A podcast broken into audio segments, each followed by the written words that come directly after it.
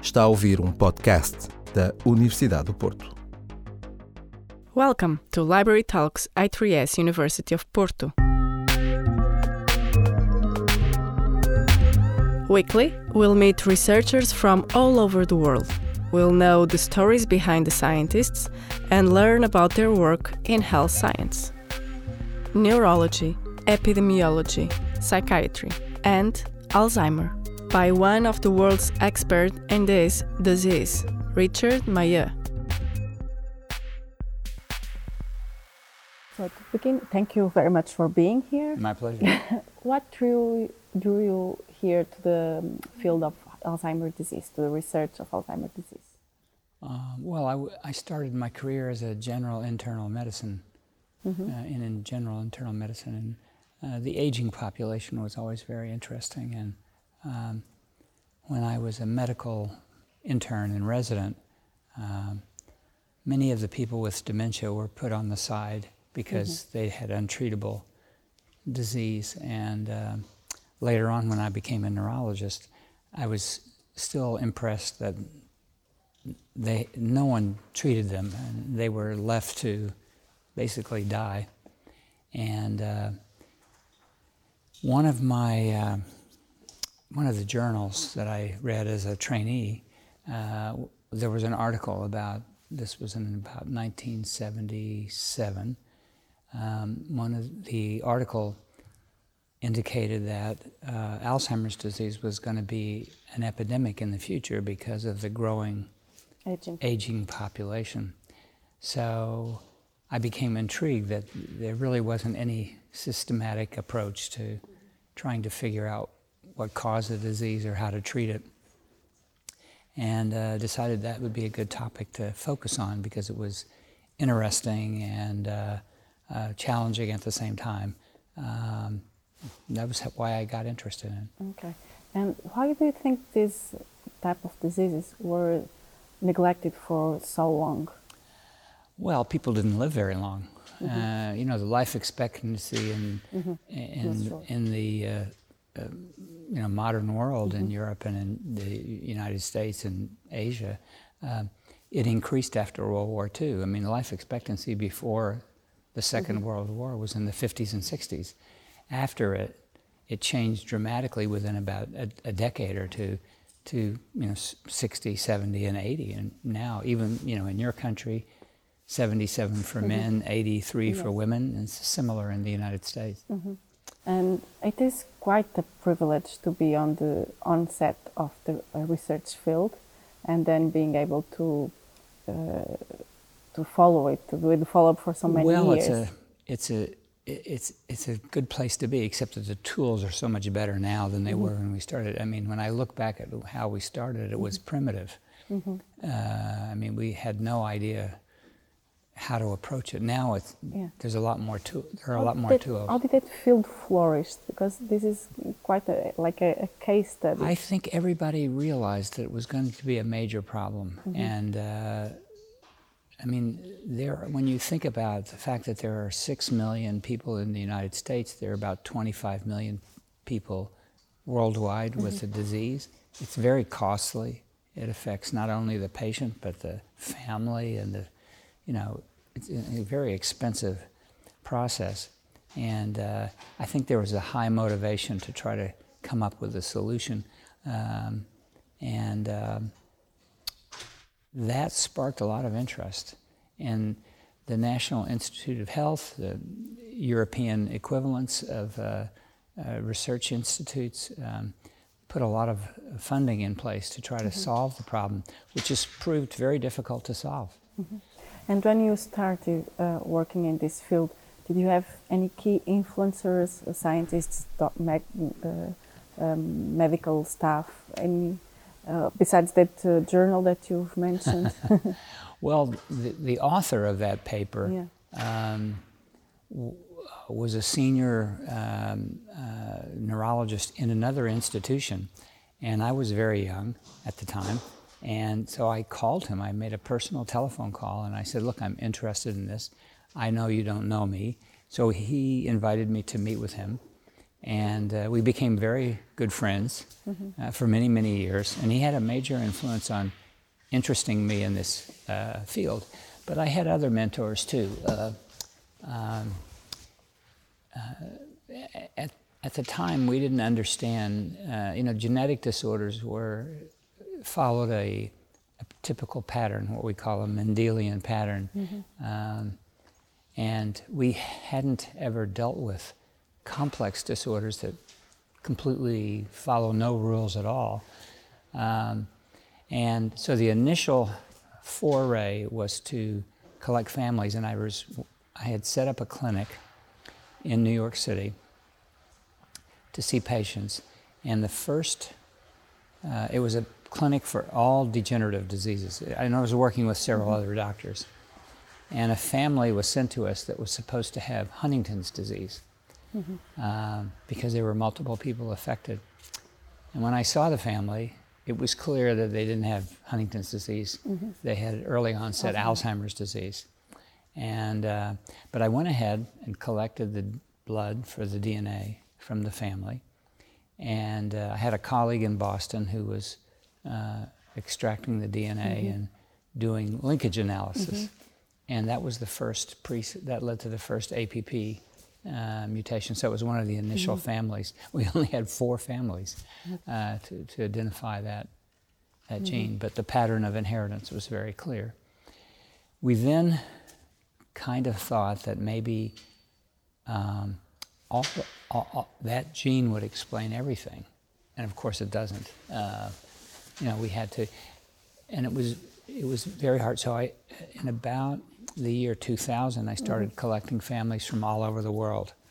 So, um, and we were still trying to use a family based approach, and we still are. Um, but that's probably inefficient. It's not as efficient as studying large populations. Mm-hmm.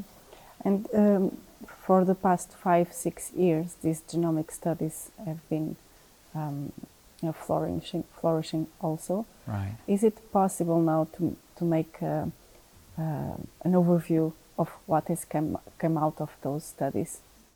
Well, it's possible to make an overview, mm-hmm. but it's still at this point. Uh, well, it's pretty primitive, really. Uh, it, there's different types of studies. Mm-hmm. So, the availability of multiple arrays to do um, genome-wide array studies with, uh, you know, a million or two and a half million markers um, it's great because you can put a lot of subjects in it. They, they don't have to be families, they can be unrelated cases and controls.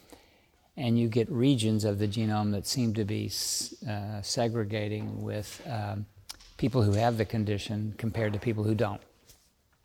The problem there is that all you're identifying is a region. You're, you know, there many times people infer that there's a gene mm-hmm. next to the polymorphism that you've detected but there could be a gene anywhere within a two megabase region mm-hmm. of that locus that explains the association. And so that effort, though, has given us lots of signals. And right now, there are probably 30 or 40 genes that look promising. Of those, we've sequenced, we've tried to sequence all of the suspected genes, and only I think about a third of them have variants in them that explain the association. The rest, we don't know what, what the locus is, how mm-hmm. it's defined. Um, many people thought, and we focused on the exon, mm-hmm. which is the smallest region of the genome. Many people thought that the explanation would be in the intronic regions or the mm-hmm. you know the epigenetic regions. But if you look at the data, um, all of the epigenetic studies have only found regulatory uh, regions for the genes we already know have exonic mutations. Mm-hmm. So only a few have something other than that. Um, but the whole purpose of doing genetic research is to try to find a, a target that would be modifiable. Uh, and the best drugs we have in the world are drugs that were identified by a genetic. For example, the statins is mm-hmm. really hyperlipidemia, a couple of families mm-hmm. that led to mm-hmm. the development of the statin drugs. And it's a very effective preventive strategy.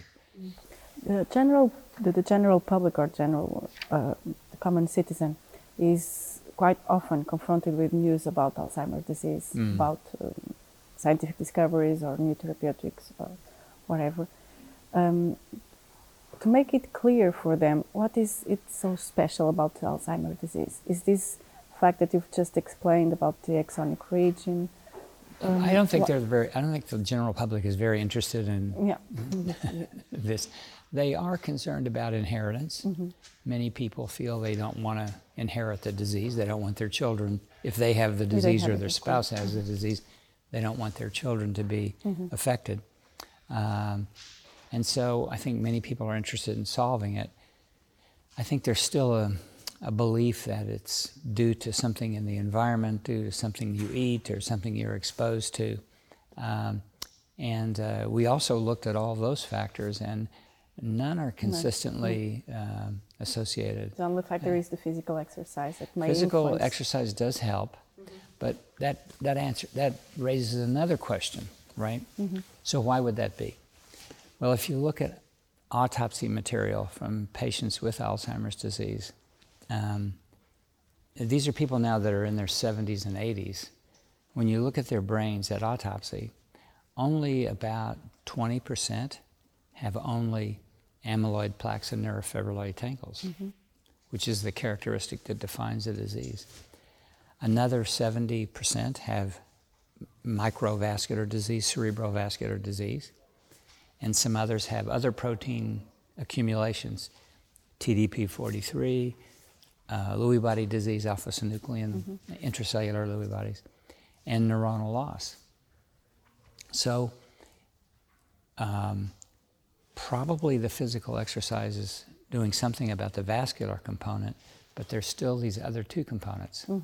So we thought that that accumulation was only present in people who lived a long time, who had late onset disease. But we went back and looked at the early onset cases that were Mendelian in inheritance, mm-hmm. and they have vascular disease too. So it's probably part of the, the syndrome of Alzheimer's disease. So it's hard for me to believe, as a physician, it's hard mm-hmm. for me to believe that one drug would treat all of those different things. Mm-hmm. And we're probably going to have to take kind of a precision medicine approach where I examine the patient, I look at the gene array, I figure out these are your, these are the most likely mm-hmm. things that you have, and there'll be a specific drug for you, but for the next patient, it would be a different drug. Okay, so this is going to take longer. Going to take a long time. That's why every every drug that's failed, mm-hmm. including the recent Biogen drug, they've all focused on getting rid of amyloid from the brain, and they they've been very successful at that. They can clear amyloid, but the patient doesn't get better, and sometimes they get worse because of the adverse effects. So it's clearly not. Either they're giving the drug way too late. I mean, very very late, and they should have done it earlier. Because the diagnosis of the disease is also complex. You said before Well, the diagnosis is not that complex. I mean, most general family doctors can make the diagnosis. Uh, the problem is when do they make the diagnosis? So we probably should be treating people when they're 40 or 50 before they get the disease. Think of it like this. Let's go back to these statins. Uh, you come in to see a doctor, and the doctor says, Ah, your cholesterol's a little high. You feel fine, you don't have a stroke, you don't have heart disease. He or she recommends that you take a statin to lower your cholesterol. Now, statins don't cure heart disease. They don't prevent, you know, they don't cure strokes once you have them, but they reduce your risk to a point where it's unlikely that you're, I mean, you could still have a stroke, you could still have a heart attack, but your risk of having those events are much lower than they were before. I think that's kind of the approach we're going to have to use. That we're never going to get rid of it completely, but we can lower the risk such that the population that's exposed is much less than it is now. But if those drugs are not efficient for the treatment, they have a, a, a prophylactic effect. That's the idea. Okay. Yes, you, you understand completely. So And it may be different. I mean, for example, um, in heart disease, Mm-hmm. there are people that have hyperlipidemia. They're inherited, it's inherited, and there's a specific mechanism to treat hyperlipidemia in people who have inherited lipid disorders. Mm-hmm.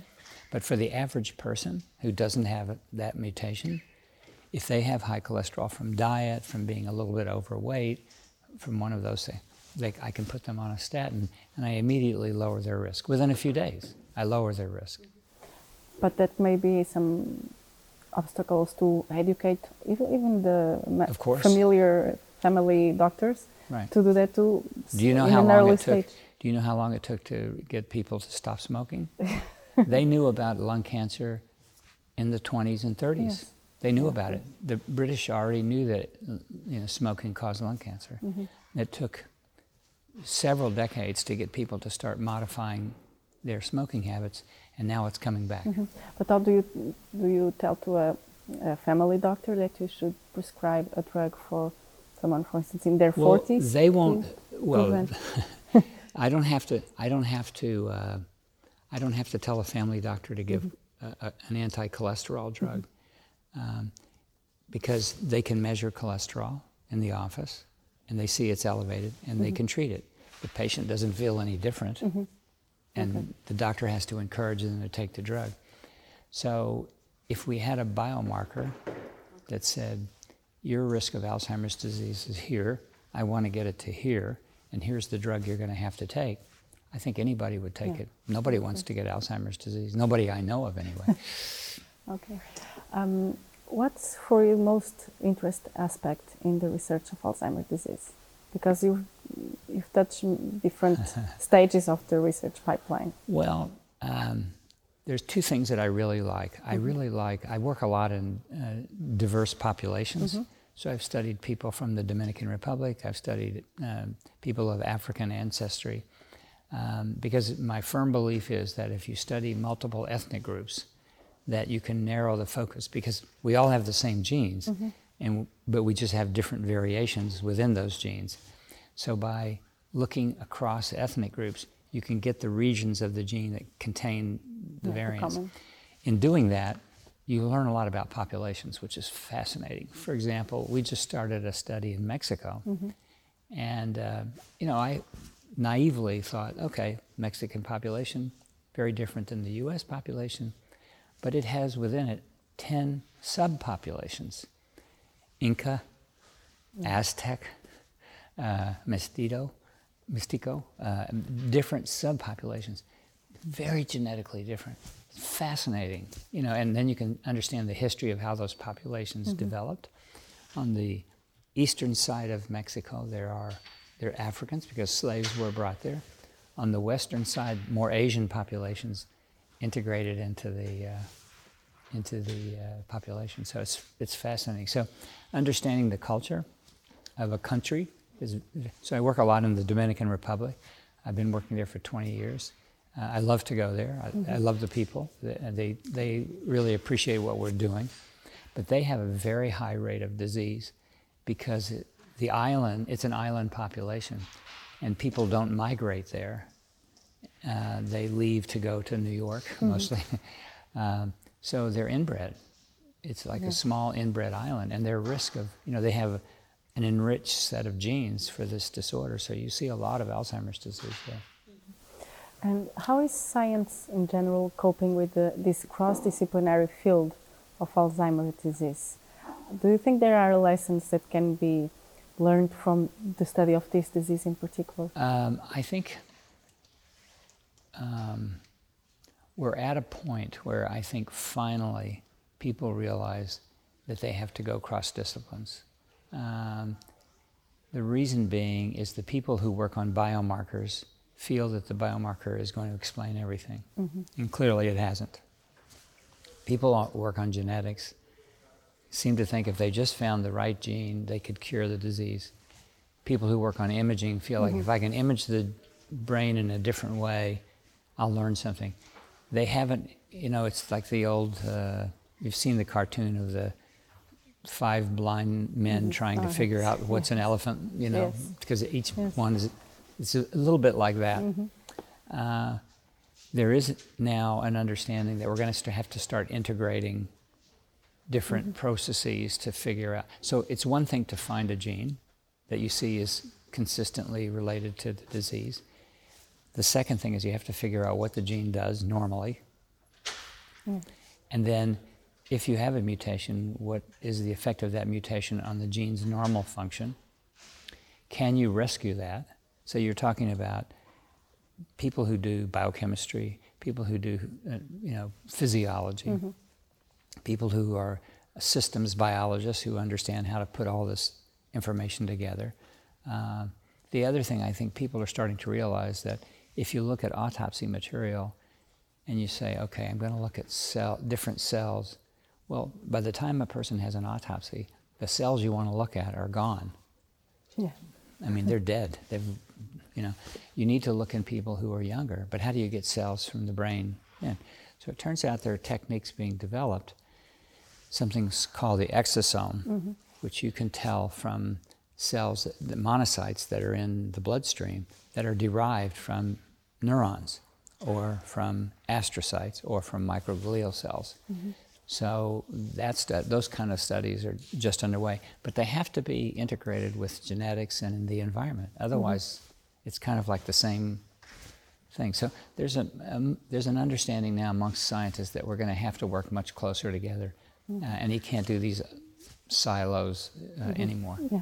You've mentioned now uh, microglia and astrocytes. That reminds me that this um, the study of the biology of the brain is now trying to shift a paradigm in the neurocentric view of the brain and to the importance of these peripheral cells like microglia. Right. And we're starting to talk about microglia pathologies. Right. Do you think that um, in this case, in the specific case of the glia, that they might have a role in the oh absolutely in all degenerative diseases mm-hmm. uh, there's um, how does this shift in paradigm well i think we didn't have the techniques to sort out mm-hmm. uh, and part of the uh, explanation w- was really I tr- attribute it to the genome arrays mm-hmm. when they started doing the genome arrays genes that are highly so they would identify a gene they'd go to a database and say, where is this gene expressed? And they'd look at the typical cells that are in the brain, or in the human brain, or in the rat brain. Mind you, that the human brain is a, a dead brain. And, you know, you don't, you don't know if the, if the cells were affected. But in the, in the mouse and the rat, you can look at the expression of those genes too. And it became very apparent that while we thought the biggest, most important, I'll give you one example uh, we identified in 2007, we identified the SORL1 gene mm-hmm. as a, a, candidate gene. We subsequently did a lot of work to identify the variants in there and everything else. We thought basically that it was expressed only in neurons. It turns out that its biggest, I mean, three to four time, uh, three to four fold increase in expression comes from microglial cells. Mm-hmm. So then, a young person in my lab started looking at which proteins interact with SORL1.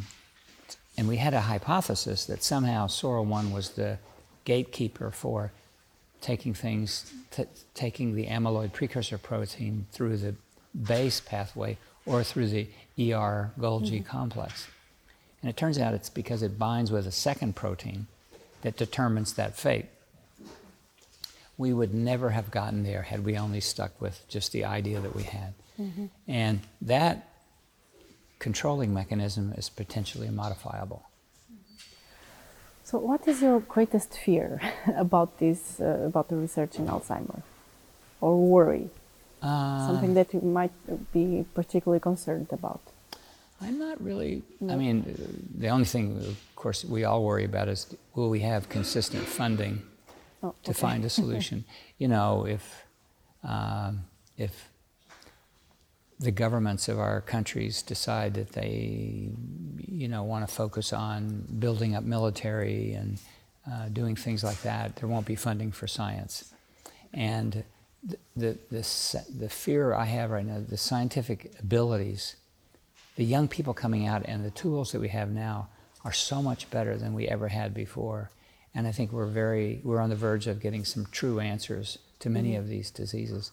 My fear is that governments of our countries will start saying, You know, we need to build up a, a wall, a, a military, something. And maybe mental diseases go back to those. Maybe mental diseases go back. Um, so that's a concern I have. Um, mm-hmm. And, uh, you know, the young people coming into my lab, I mean, they're incredibly energetic, they're incredibly smart, uh, and they, are, they want to be challenged. You know, they want, they want to be able to use these tools. And, uh, you know, they, you know, they, they have a passion that uh, you don't want to interfere with. You want to in, encourage it. Okay. Um, and so that's my fear that the money will disappear and we won't be able to do work on it. You can't rely on pharma because pharma hasn't, they want to develop drugs. They've invested, and we, they need mm-hmm. to be mm-hmm. partners. Mm-hmm. I don't have a, anything against them, mm-hmm. but they want a product that they can sell. But we have to give them the targets so that they can make a product that works. Mm-hmm. Uh, and, uh, you know, once they make the investment, it's hard to get them to change their mind because they've already put millions of dollars into developing that. Mm-hmm. So I think they have the wrong target at the wrong time. Uh, and we have to re- rethink this whole mm-hmm. process. And I think the same thing's true for Parkinson's disease, for uh, ALS, mm-hmm. uh, for Hun- well, Huntington's disease. Maybe not. Maybe we do have the right target. Okay. And on the other hand, what is um, a goal that you'd like to achieve that you haven't achieved yet because you have done so many things?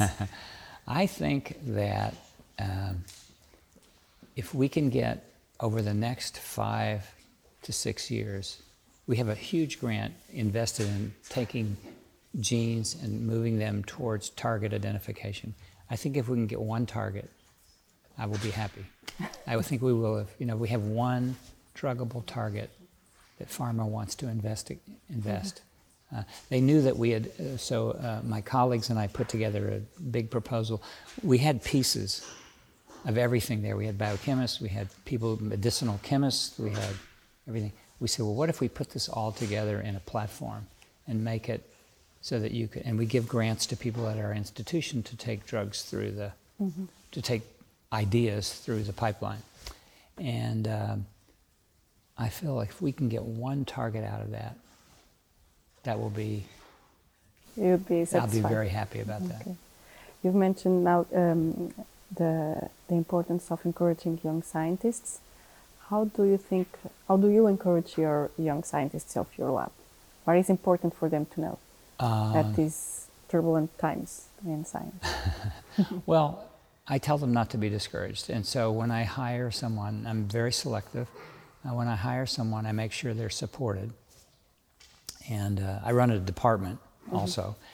So in our, within our department, we're selective. We try to pick people who, they don't have to be, you know, they don't have to come in with a lot of experience. Mm-hmm. They just have to have the right passion. And you can you know, interview people, you can figure that out right away. And uh, we, we tell them to pick a project. Usually they work with a senior mm-hmm. person. But for the people that work with me, I say, okay, you can work with me and you can work on my project, but it's always going to be my project. So if there's something I'm doing that you like, you take it away and you work on it. And it'll be your project. Uh, because if I'm always there, it's not, you're not going to grow. Mm-hmm. Uh, and you're, you know, you're much better trained, you're much smarter than I am. So you'll be able to develop it. And everybody in my lab has their own funding now because of that strategy. So they usually work with me for two or three years. Then I say, okay, you pick a topic. You go. And then, you know, I see them f- frequently. They tell me where they are with their project. We have a, you know, global mm-hmm. lab meeting every week for people to talk about where their projects are. If I sense that they're having trouble, I give advice. Uh, but they help me and I help them and you know. And then we started something which is really very effective, and that is um, when a person has an idea for a project, we have them write down the aims of their project, and they have to present it at the lab, maybe six months before. Mm-hmm. So everybody reviews it, gives them feedback, and then two months before, they have to give us a draft of the project. Mm-hmm the aims, the background, the methods, everything else. And then we get senior people to review it And then I sit down with you and I say, look, I, this is before it goes out for review Okay. to a committee. Mm-hmm. I say, look, this is not, you know, what you're doing is not right. This doesn't make sense. If you look at what you're saying over here, it's contradictory. So that leads to a high level of success for them.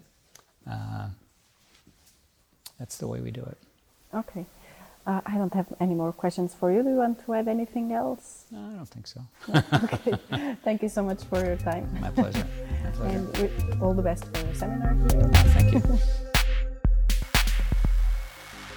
Para ouvir mais, subscreva os podcasts da Universidade do Porto em noticias.up.pt